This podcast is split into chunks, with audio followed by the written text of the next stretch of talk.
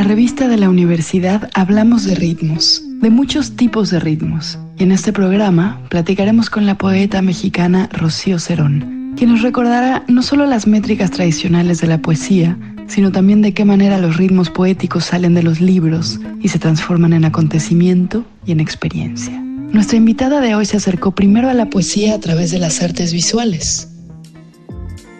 Yo de alguna manera creía que este, este espíritu poético en la obra, por ejemplo, de Goya o en la obra de, alguien como, como eh, este em, Freud, ¿no? No Freud, el nieto de Freud, eh, Lucian Freud, tenían algo que, de alguna manera la pintura o lo pictórico recogía, pero que se acercaba a otra materialidad que no solamente era la plástica. O que las instalaciones, por ejemplo, de Pipilotti Rist, ¿no? de esta artista suiza, tenía también que ver con, otras aproximaciones a un discurso, a un pensamiento que venía de un aliento poético, por decirlo de alguna forma.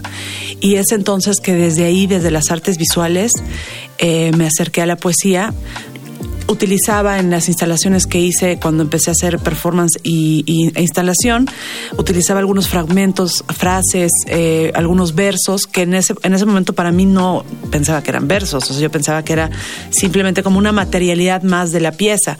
Y después alguien dijo, oye, tú estás escribiendo poesía y creo que no te has dado cuenta. Y, y fue ahí donde en realidad ya vinculé y sí me clavé así como muchos años a leer poesía y a entender y cada vez más soy una apasionada de la poesía y del lenguaje y creo que somos animales del lenguaje 100%. Una vez entregada la poesía, ya no como afición, sino como oficio, ¿qué autores ayudaron a Cerón a descubrir su propio camino? Tengo como un gran gusto y un gran placer por los poemas largos, de largo aliento, ¿no? Entonces, Piedra de Sol, Canto un Dios Mineral, El Primero Sueño de Sor Juana, em, o El Cementerio Marino de Paul Valéry, pero también experimentos, ¿no? Como hay un, hay un texto de Georges Perret que se llama, em, que está basado en la isla de San Luis, que es esta isla eh, que está en Nueva York donde llegaban los inmigrantes, ¿no? Saint Hill. Eh, parece que no, él, es, él lo escribió como si fuese un guion, para un documental, pero en realidad unos chicos en Argentina lo publicaron como si fuese un poema y en el fondo es un poema, ¿no? O los, o los acercamientos, digamos, de estos diarios poéticos también de Jonas Mecas, me parece que son como un poema en realidad de largo aliento que solamente va fragmentándose en los apuntes de una suerte de diario, pero que es como toda la, la obra se entiende también en su, en su panorama completo y eso me interesa mucho, pero creo que la obra en ese sentido, por lo menos para mí, o el poema, en lo que respecta a, para mí, es como esta idea de que cada uno de esos libros es parte de la travesía, en mi caso, de mis libros, y, están vinculados el uno con el otro, ¿no? Entonces, no es que sea solamente un libro, para mí un libro es como una forma también de, de decir, bueno, este es el libro y este es su universo, pero en el fondo creo que hay universos que se van concatenando y en mi caso me gustaría pensar en mi obra como un universo que está todo el tiempo concatenado entre unos y otros de los libros, como en un gran poema em, completo. ¿A qué edad podemos acercarnos a la poesía? ¿Qué dificultades pueden existir? ¿Y cuáles son los beneficios de relacionarse con ella? En Francia, por ejemplo, los niños aprenden a leer con poesía, o sea, se aprenden eh, poemas, pero pueden ser poemas de Paul Eluard, o sea, no, no son los poemas así más fáciles. Y en realidad lo que crean a partir de eso son dos cosas, que es, por un lado, como la idea de las imágenes, ¿no? De, la creación de las imágenes mentales, literarias, la, la idea de la metáfora, pero también la idea del ritmo. O sea, de alguna forma lo que permite la poesía es que tiene una serie de ritmos eh, que, los niños, que tiene que ver con esta musicalidad, generan estas imágenes mentales que están conformadas no solamente por la parte, digamos, sonora o rítmica del poema, sino también por sus partes metafóricas y por sus partes que son más abstractas, ¿no? Entonces le estás enseñando a los niños a leer a partir de, de, toda una conjunción de elementos que a mí me parece importantísimo y a mí me encantaría que en, México los niños aprendieran a leer con poesía y no nada más con poesía de Jaime Sabines, pues, ¿no? O sea, ni, la propia Sor Juana, sino con poesía también contemporánea. En el Reino Unido, cuando se hace, el, eh, hace un premio, que es como el poeta, digamos, nacional, ¿no? El poeta galardonado de, de ese año, lo que hacen es que lo invitan a leer a distintas escuelas a que va a ser que justamente su propia obra, y si quiere la obra de otros autores, a los chicos de secundaria o de prepa, pero el autor va e incita de alguna manera el virus de la poesía que los chicos estén leyendo eh, poesía. ¿Cuál es la importancia del ritmo en la poesía? ¿Es su posibilidad misma de mutar?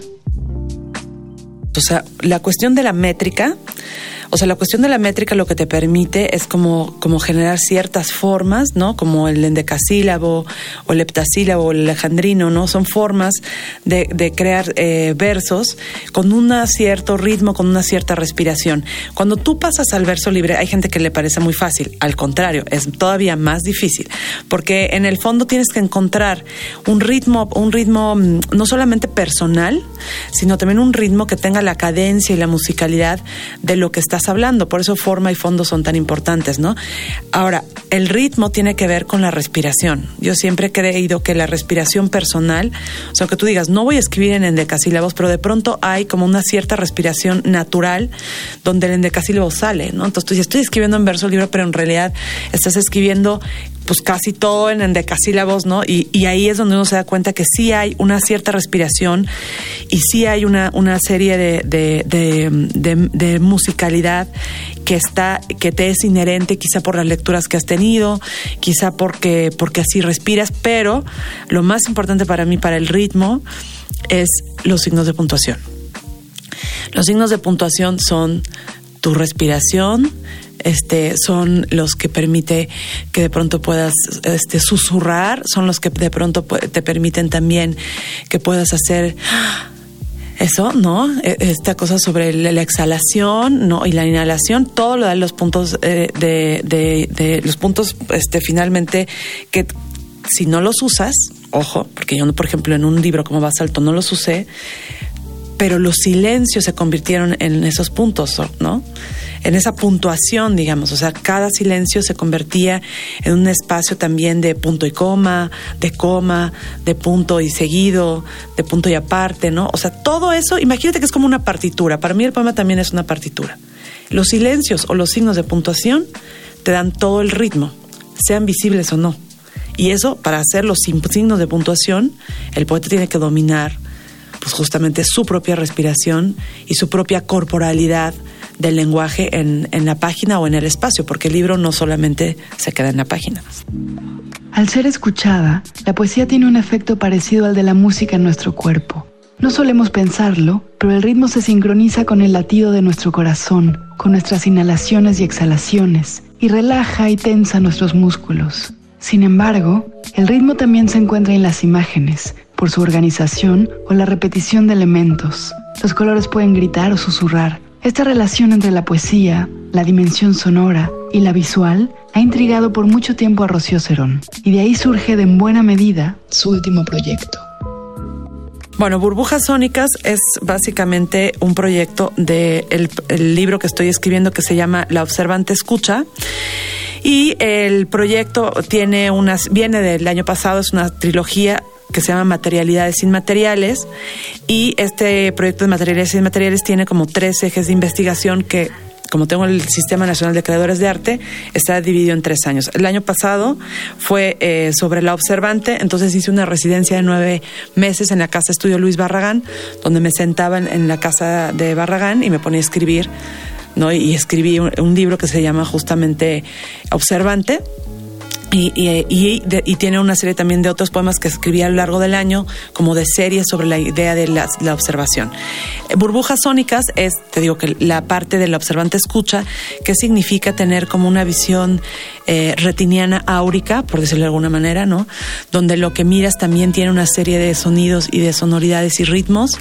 Y entonces pues, las burbujas sónicas se divide en distintas partes. Tiene una, un, una parte poética, textual, tiene una parte sonora y tiene una parte visual, ¿no? Todo el levantamiento de, llevo, tengo una bitácora en Instagram que se llama La Observante. Entonces lo que hago es que levanto, digamos, material visual que a mí me interesa eh, y hago como una suerte de bitácora visual y sonora con poemas al calce o sea, con versos al calce de la bitácora. Y eso va dando cuenta pues de justo estas cosas de cómo miramos y cómo leemos el mundo. Y la pieza que voy a presentar se llama Burbujas Sónicas, que en realidad es una acción sonora para 18 estaciones de escucha que se va a presentar en Exteresa Arte Actual en el museo y que en realidad es una intervención sobre el espacio de estas pequeñas eh, estaciones de escucha que en realidad son las personas. Las personas se convierten en las estaciones de escucha y son móviles porque se van, van moviendo las personas y, van, y son intercambiables porque puedes intercambiar los dispositivos de escucha con, con el resto de los participantes y del público. Y tiene que ver con toda esta pedacería, me interesa mucho como este todo, pero también eh, visto desde lo, único, ¿no? Desde estas pequeñas unicidades fragmentarias que pueden ser desde un, una frase de Vito Aconchi, ¿no? Este, una serie de sonidos que tienen que ver con la fragua o con las turbinas de un avión o con los poemas ya materializados en estas burbujas sónicas, que también hay un SoundCloud donde se pueden escuchar, que es SoundCloud Rocío Cerón.